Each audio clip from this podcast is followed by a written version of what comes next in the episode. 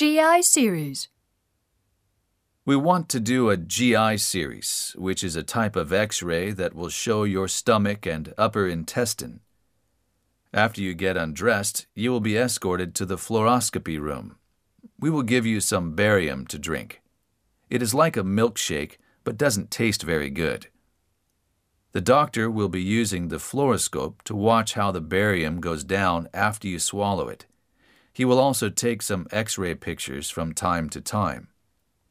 After you have swallowed the barium, the technician will ask you to take various positions on the x ray table so that the radiologist can see different views of your stomach and intestines. The whole procedure takes about 20 minutes. Upper gastrointestinal endoscopy. UGI endoscopy. Let's do the upper gastrointestinal endoscopy. This is an examination to see inside your upper gastrointestinal tract, which includes the esophagus, stomach, and duodenum, using a flexible tube called a fiberscope. It will take about 30 minutes. The examination will be done on an appointment basis.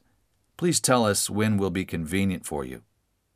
Please do not have anything to eat or drink after 9 o'clock the night before the day of the examination. Come to the clinic with an empty stomach on the day of the examination. Please wear easy and relaxing clothing at the time of examination. Well, please come and check in to the clinic at 9 o'clock in the morning next Friday. Informed consent. Here is the consent form for an upper gastrointestinal endoscopy. Please listen to the explanation, and if you agree with the explanation, please sign the consent form. At the examination room. Please change to a gown in the dressing room. If you have valuables, put them in the locker and lock it. First, drink a cup of medicine that makes it easier to see inside the stomach. Lie down on the examination table and lie on your right side. Now we are going to place an IV needle into a vein of your left arm to give a drip infusion. Through the IV line, we are going to give medications to relieve your pain and make you sleepy.